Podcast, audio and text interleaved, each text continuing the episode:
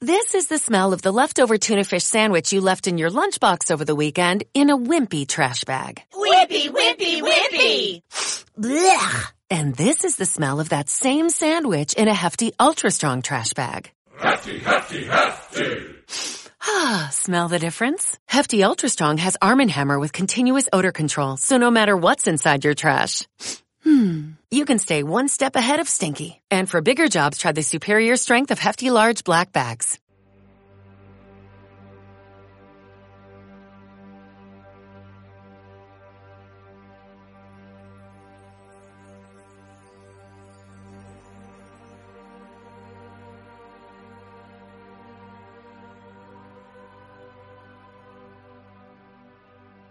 Relatos Oscuros presenta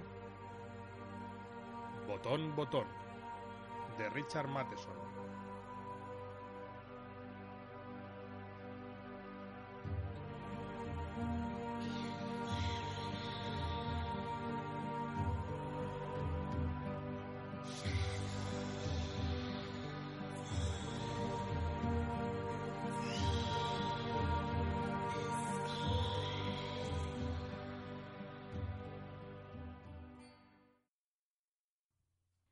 El paquete estaba junto a la puerta. Una caja de cartón sellada con cinta, la dirección y sus nombres escritos a mano.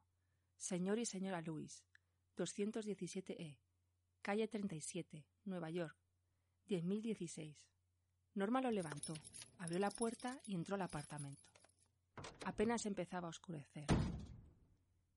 Después de haber puesto los trozos de cordero en la parrilla, se sentó y abrió el paquete. Dentro de la caja de cartón había una unidad provista de un botón y sujetada a una pequeña arca de madera. Una cúpula de vidrio cubría el botón. Norma intentó levantarla, pero estaba sellada. Volteó la unidad y vio un papel doblado y pegado con cinta adhesiva a la parte inferior de la caja. Lo desprendió. El señor Stewart les visitará a las ocho. Norma colocó la unidad del botón a su lado, sobre el sofá. Releyó el mensaje impreso sonriendo. Unos minutos después regresó a la cocina para hacer la ensalada.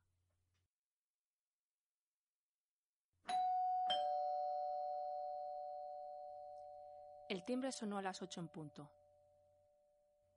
Yo abro. Gritó Norma desde la cocina. Arthur estaba en la sala, leyendo. Había un hombre pequeño en la entrada. Se quitó el sombrero cuando Norma abrió la puerta. ¿Señora Luis? preguntó cortésmente. ¿Sí? Soy el señor Stuart. Ah, cierto. Norma reprimió una sonrisa. Ahora estaba segura de que se trataba de un truco para vender algo. ¿Puedo pasar? Estoy bastante ocupada, pero le traeré su paquete. Le dio la espalda. ¿No quiere saber lo que es? Norma se dio la vuelta. El tono del señor Stewart había sido ofensivo. Mm, no, creo que no. Podría resultar muy provechoso. ¿Económicamente? El señor Stewart asintió. Económicamente. Norma frunció el ceño. No le gustó la actitud del hombre. ¿Qué está intentando vender? No estoy vendiendo nada. Arthur salió de la sala. ¿Pasa algo? El señor Stewart se presentó. Ah, el... Arthur señaló hacia la sala y sonrió. ¿Y qué es ese aparato a todo esto? No me tomará mucho tiempo explicarlo. Contestó el señor Stewart. ¿Puedo pasar? Si está vendiendo algo... Dijo Arthur. El señor Stewart negó con la cabeza. No, no vendo nada. Arthur miró a Norma. Como quieras. Dudó un poco. Bueno, ¿por qué no? Entraron a la sala y el señor Stewart se sentó en la silla de Norma. Metió la mano en el bolsillo de dentro de su abrigo y sacó un pequeño sobre sellado. Aquí dentro hay una llave para abrir la cúpula del timbre, dijo, y colocó el sobre encima de la mesa auxiliar. El timbre está conectado a nuestra oficina. ¿Para qué sirve? Si oprime el botón, en alguna parte del mundo alguien que usted no conoce morirá. A cambio, recibirá un pago de cincuenta mil dólares. Norma se quedó mirando al hombrecillo. Estaba sonriendo. ¿De qué habla? Le preguntó Arthur. El señor Stewart pareció sorprendido. Pero si lo acabo de explicar. ¿Es esto una broma de mal gusto? De ningún modo. La oferta es completamente genuina. Eso que usted dice no tiene sentido. ¿Usted espera que creamos? ¿A quién representa? El señor Stuart pareció apenado. Me temo que no estoy autorizado para revelarle eso. Sin embargo, le aseguro que la organización es de talla internacional. Creo que es mejor que se vaya, dijo Arthur poniéndose de pie. El señor Stuart se levantó. Por supuesto. Y llévese la unidad con usted. ¿Está seguro de que no le interesaría pensarlo hasta mañana, quizás? Arthur levantó la unidad del botón y el sobre, y lo extendió bruscamente en las manos del señor Stuart. Caminó por el pasillo y abrió la puerta. Dejaré mi tarjeta, dijo el señor Stuart. La colocó encima de la mesilla que estaba cerca de la puerta. Cuando se había ido, Arthur rompió la tarjeta por la mitad y arrojó los pedazos sobre la mesa. Norma permanecía sentada en el sofá.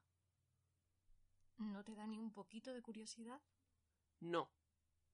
Negó con la cabeza. Después de que Arthur retomara su libro, Norma regresó a la cocina y acabó de lavar los platos. ¿Por qué no quieres hablar de esto? ¿Qué crees que era? Preguntó Norma. No me interesa saber. Ella intentó sonreír, pero no pudo. Los ojos de Arthur se movían constantemente mientras se cepillaba los dientes.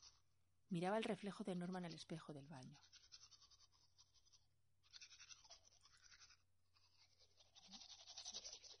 ¿No te intriga? Me ofende. Ya lo sé, pero... Norma colocó otro rulo en su pelo. ¿No te intriga también? ¿Crees que es una broma de mal gusto? preguntó ella cuando entraban en la habitación. ¿No? Si lo es, es una broma asquerosa. Norma se sentó en la cama y se quitó las zapatillas. Tal vez sea algún tipo de investigación psicológica. Arthur se encogió de hombros. Podría ser. Tal vez algún millonario excéntrico la está realizando. Tal vez. ¿No te gustaría saber? ¿Por qué? Porque es inmoral. Norma se deslizó bajo las sábanas.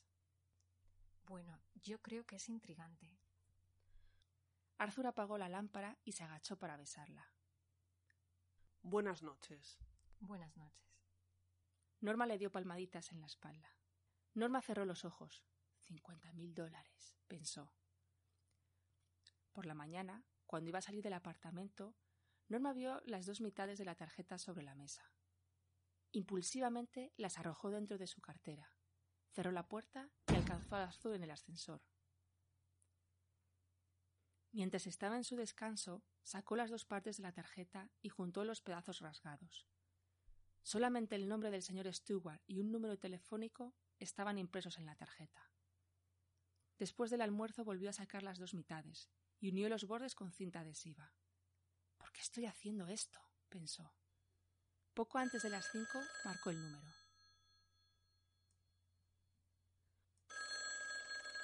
Buenas tardes, dijo la voz del señor Stewart. Norma por poco cuelga, pero se contuvo. Aclaró la garganta.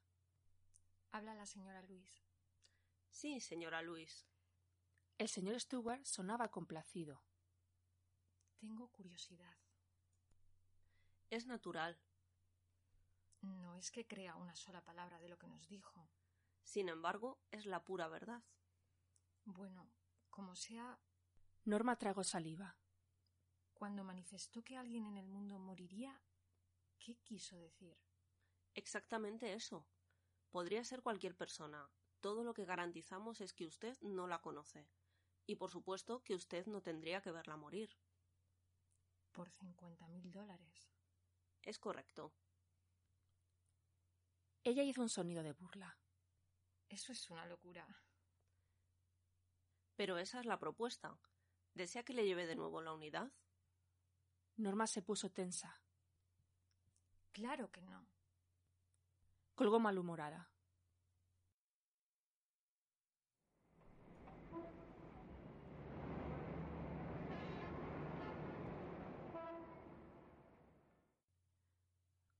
El paquete estaba junto a la puerta principal.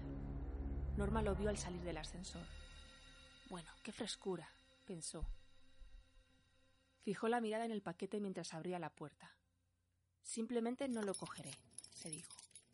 Entró y empezó a preparar la cena. Más tarde salió al pasillo principal. Abriendo la puerta, levantó el paquete y lo trasladó hasta la cocina, dejándolo sobre la mesa. Se sentó en la sala, mirando a través de la ventana. Después de un rato, fue a la cocina para colocar las chuletas en la parrilla. Colocó el paquete en la alacena inferior. Lo tiraría por la mañana. Tal vez algún millonario excéntrico está jugando con la gente.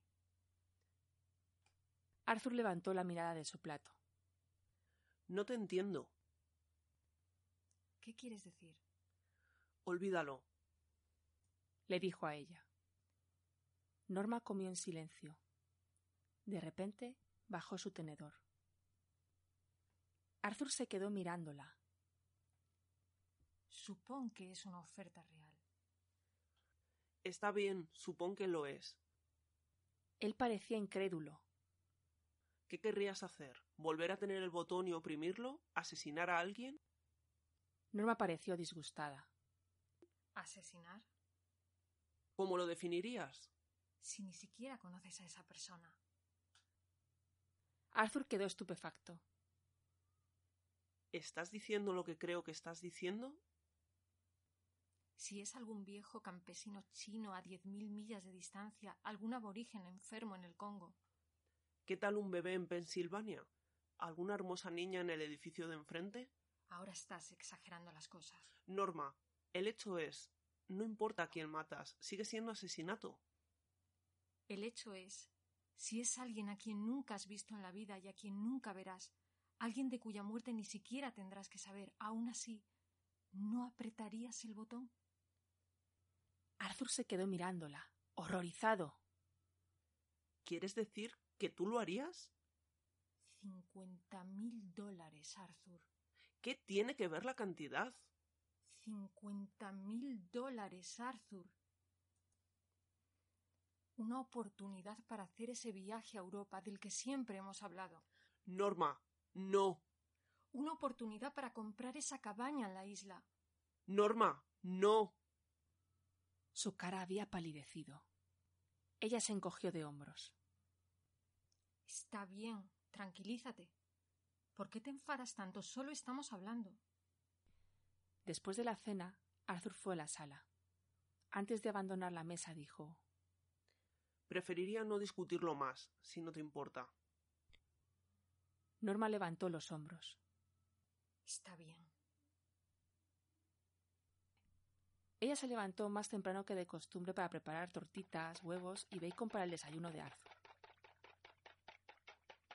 ¿Qué estamos celebrando? No, no se trata de ninguna celebración. Quise hacerlo, es todo. Bueno, me alegro de que lo hayas hecho. Ella volvió a llenar la taza de Arthur. Quería demostrarte que no soy. Se encogió de hombros. ¿Que no eres qué? egoísta. Dije que lo eras. Pues. Ella gesticuló vagamente. Anoche. Arthur permaneció callado. Toda esa charla acerca del botón, creo que. pues me malinterpretaste. ¿En qué sentido? Su voz fue cautelosa. Creo que pensaste Gesticuló de nuevo. que yo solo estaba pensando en mí. Ah, No lo hacía. Norma, Pues no lo hacía. Cuando hablé de Europa, la casa en la isla, Norma, ¿por qué te estás involucrando tanto en esto? de ninguna manera lo estoy haciendo. Respiró nerviosamente. Solo intento decir que, ¿Qué? que quisiera un viaje a Europa para nosotros, que quisiera una cabaña en la isla para nosotros, quisiera un apartamento mejor para nosotros, mejores muebles, mejor ropa, un auto. Me gustaría que nosotros por fin tuviéramos un bebé, a decir verdad. Norma, ya lo haremos. ¿Cuándo? Se quedó mirándola, consternado. Norma. ¿Cuándo? ¿Estás. ¿Estás diciendo en serio? Estoy diciendo que probablemente lo están haciendo para un proyecto de investigación, que quieren saber qué haría la gente común frente a tal circunstancia, que solo están diciendo que alguien moriría para estudiar las reacciones, para ver si hay sentimiento de culpa, ansiedad, lo que sea. No crees que en realidad matarían a alguien, ¿verdad? Él no contestó. Ella vio que a Arthur le temblaban las manos. Después de un rato, él se levantó y se fue. Cuando se había ido a trabajar, Norma permaneció en la mesa, mirando fijamente su café. Voy a llegar tarde, pensó. Se encogió de hombros. ¿Qué importaba? Ella debería estar en casa y no trabajando en una oficina. Mientras colocaba los platos, se volvió abruptamente, se secó las manos y sacó el paquete de la alacena inferior. Lo abrió y colocó la unidad del botón sobre la mesa. Se quedó mirándola un rato antes de sacar la llave del sobre y retirar la cúpula de vidrio. Fijó su mirada en el botón. ¡Qué ridículo! pensó. Todo este alboroto por un botón sin importancia. Estiró la mano y lo oprimió. Por nosotros, se dijo con rabia. Se estremeció. ¿Estaría sucediendo? Un escalofrío aterrador la recorrió. En un momento ya todo había terminado. Hizo un ruido desdeñoso, ridículo, pensó. Exaltarse tanto por nada. Tiró la unidad del botón, la cúpula y la llave al cubo de la basura, y se apresuró a vestirse para ir al trabajo. Acababa de dar la vuelta a los filetes para la cena cuando sonó el teléfono. Levantó el auricular. ¿Sí? Señora Luis. Sí. Es el hospital Lenox Hill. Se sintió irreal cuando la voz le informó del accidente en el metro. Los empujones de la multitud. Arthur había sido arrojado del andén cuando el tren pasaba. Era consciente de que estaba negando con la cabeza, pero no podía parar. Cuando colgó, recordó la póliza de seguro de vida de Arthur por 25 mil dólares, con doble indemnización por... No. Parecía que no podía respirar. Se incorporó con gran dificultad y caminó atontada hasta la cocina. Algo helado presionaba su cráneo mientras sacaba la unidad del botón del cubo de la basura. No había clavos ni tornillos a la vista. No podía ver cómo estaba ensamblada. De repente, comenzó a estrellarla contra el borde del fregadero, golpeándole cada vez con más violencia, hasta que la madera se quebró. Separó las partes, cortándose los dedos sin darse cuenta. No había transistores en la caja, ni cables, ni tubos. La caja estaba vacía. Se volvió con un grito ahogado cuando el teléfono sonó, tropezándose para llegar hasta la sala. Levantó el auricular. Usted dijo que yo no conocería al que muriera. Señora Luis. Usted dijo que yo no conocería al que muriera. Mi querida señora, ¿en verdad cree que conocía usted a su esposo?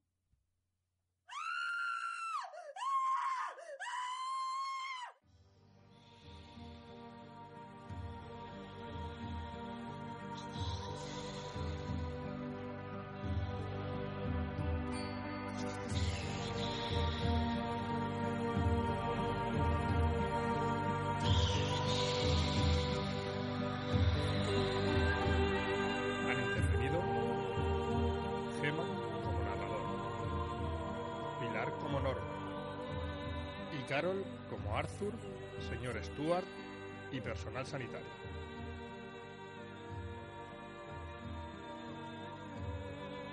Música de apertura y cierre de Trobar del Martín.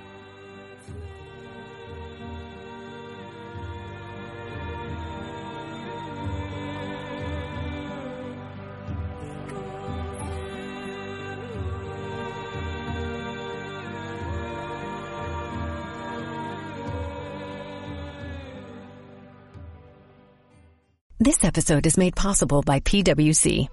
It's getting hot out here. Moving the mercury can help move your business. PwC helps turn sustainability theory into real world action.